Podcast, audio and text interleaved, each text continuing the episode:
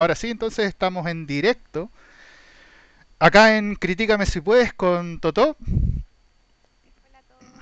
Y su servidor para nuevamente el canal de críticas más amateur que van a ver en la historia de la humanidad, en este canal de YouTube. La película que hoy dijimos que íbamos a criticar corresponde a eh, perdón, Choplifters.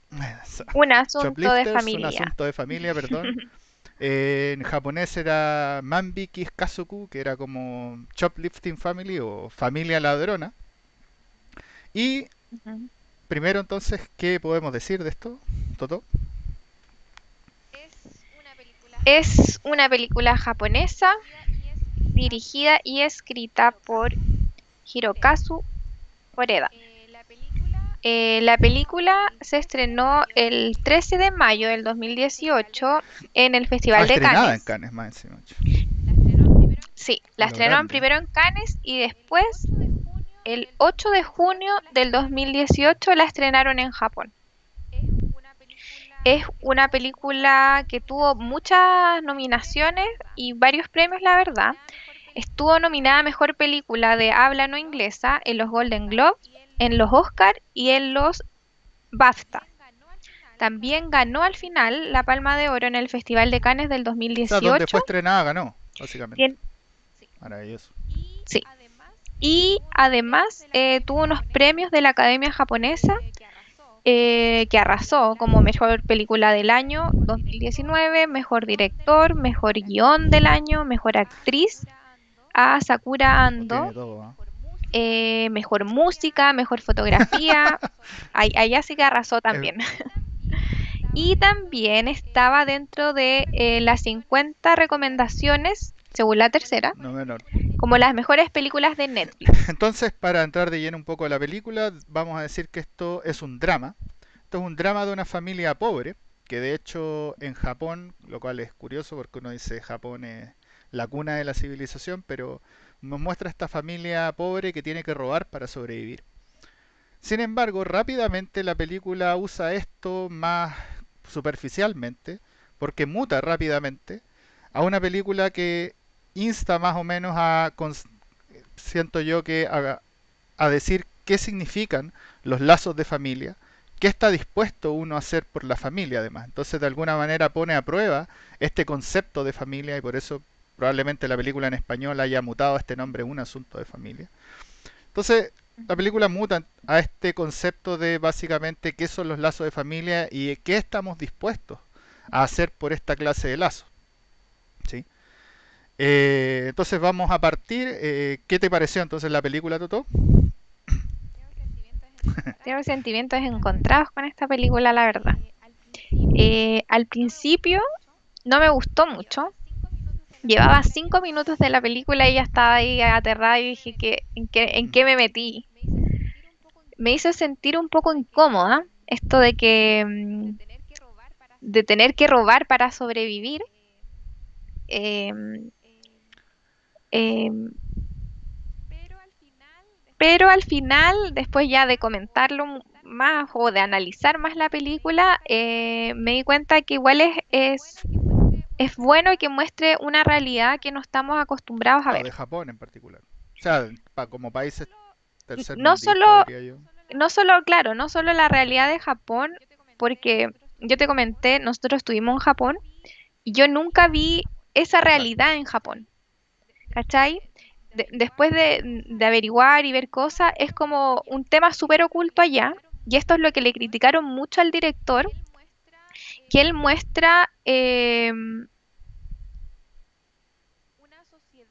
una sociedad que es como invisible ante la sociedad.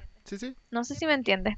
¿Caché? Porque, claro, uno ve Japón como un país súper desarrollado y, y, que no ve pobreza, pero sí existe esto. Y le criticaron que él hace una crítica social, pero él, él, no fue no fue con esa intención hacer esta película, sino él quería mostrar una realidad que muy pocos conocen. sin ir más lejos, todos conocemos, si ahora lo llamamos a, somos chilenos, la realidad chilena, todos conocemos nuestra propia realidad Y siempre han vendido Chile, o hasta antes de octubre, y fue una de las frases, de hecho, del año pasado, este el oasis.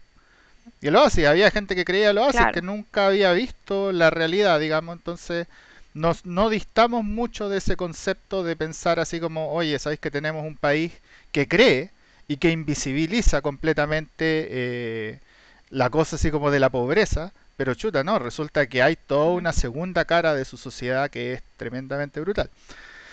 Eh, ahora, con respecto a la cosa de crítica ya como de la película misma, a mí tengo una opinión distinta. A mí sí me gustó mucho la película. Creo que, eh, eso sí, es una película densa. Es una película incómoda no solamente por el tema como del robo, porque si uno, por ejemplo, analiza grandes producciones latinoamericanas, no sé, Nueve Reinas, Nueve Reinas para mí es una de las mejores películas argentinas que existe y se trata de estafadores. ¿sí? Uno no siente incomodidad con esa producción, sino que yo creo que tiene más que ver con cómo está eh, cómo está mostrado, cómo es la dirección, cómo es... Claro. Porque siempre es como que, no sé, la película es como media lenta, con diálogos que como que no tienen mucho sentido, con diálogos como que los tipos hablan pero no dicen nada, como que son contentos, pero no sé, es raro, pero uno se va dando cuenta que tiene como toda una segunda capa todos esos diálogos y, es... Yo eso te iba a decir, es, es, muy sutil el diálogo entre los personajes. Como tú decís, no tiene, no tiene un gran diálogo, pero es, es, es muy sutil lo que te quiere decir para que al final eh, te da como pistas para entender el final. Claro. Eso tenía problema ahí con la estaba como desenfocándose, no sé por qué. Voy a mm. arreglar eso. La cosa es que efectivamente la película es muy, muy críptica en términos como de diálogo. Yo también lo sentí. Y, y requiere análisis. Entonces esta es una película, a diferencia de por ejemplo las otras dos, esta es una película sesuda. ¿sí? No desde el, por ejemplo, si la comparamos con Bastán, Bastán era una película sesuda en el sentido que uno quiere saber quién es el malo y trata de ver cuáles son las lógicas de acá. Acá no hay un malo, ¿sí? Acá uno tiene que tratar de entender qué está pasando, ¿sí? Derechamente, por qué son esos pequeños detalles, esos gestos que hizo un personaje para poder ir avanzando como en la historia y entender después qué le va pasando, por qué los personajes actúan como actúan. Sin embargo, creo yo, la forma en que actúan es extremadamente consistente justamente con eso. Entonces, la película, cuando uno la empieza como a, captar, digamos, a meterse de lleno, a verla, porque tiene que verla muy concentradamente, creo yo que le encuentra toda la lógica del mundo. Pero si uno la va a ver con una intención de ver algo ligero, yo creo que la encuentra derechamente malo o desagradable, ¿sí? Entonces es una película que tiene esto. Así que por eso mismo los puntos altos, ahora algo que hemos tratado de siempre connotar, para mí son efectivamente la dirección. Creo que la dirección es bien buena. Sí. Eh, como decía, la fotografía tiene, si bien muestra, no es una fotografía de paisajes, juega mucho con la escenografía. La escenografía de la casa donde viven ellos y las tomas que hacen son muy buenas, son muy buenas. Es, es, muy real. Yo me sentí, me sentía en Tokio. Me, me, me llevó de vuelta allá. Era todo muy lo mismo, era como estar allá, te muestra la realidad. La fotografía es muy buena, la música, la música no tiene tanta, eh, tanta como... No tiene tanta música, genial. La música siempre suena bajito, hay unas cosas que son como unos toques de jazz en algunos momentos, algo de piano, algo de este, ¿cómo se llama esta cosa? Que son dos palitos la... que se tocan sobre unas barritas de metal, siempre se me olvida ese instrumento. Hay como de eso también, pero... Pero como decimos, la película entonces tiene tremendo... Las actuaciones como son una familia, bueno, los adultos se espera que actúen medianamente bien, pero algo que sorprende cuando lo hacen los niños, pero los niños hacen un papelón así, o sea, es tremendo, no papelón de malo, sino un papelazo, entonces sería, es tremendo, son dos niños que, no sé, bordean como los 6 a 10 años y hacen tremendos papeles. O sea, uno le, yo les compré todo lo que hicieron esos cabros chicos y es maravilloso. Entonces, y son una parte fundamental de la película porque como que de alguna manera a través de ellos se cuenta todo lo que pasa y uno entiende la lógica de las cosas que van pasando. En especial esto que tiene que ver con los lazos de la familia. Eh. A mí eso me gustó, que encontré que estaba muy bien hecha y que te muestra una situación súper real, súper natural y eso te lleva a entender y a no juzgar a los personajes en sí, ¿cachai? Te lleva a una realidad que es, es, diferente. la película, como tú bien dices, esto de juzgarlo, la película juega con la ética. Eso es algo que tienen que prepararse, no solamente de la densidad de la película, sino que la película va a jugar con su ética y con los límites de la moral. Y ustedes lo van a ver porque desde el primer momento la película juega con eso. Y es tremendo, es tremendo las decisiones que toman los personajes de esta familia en estas decisiones que son claramente ético-morales, ¿sí?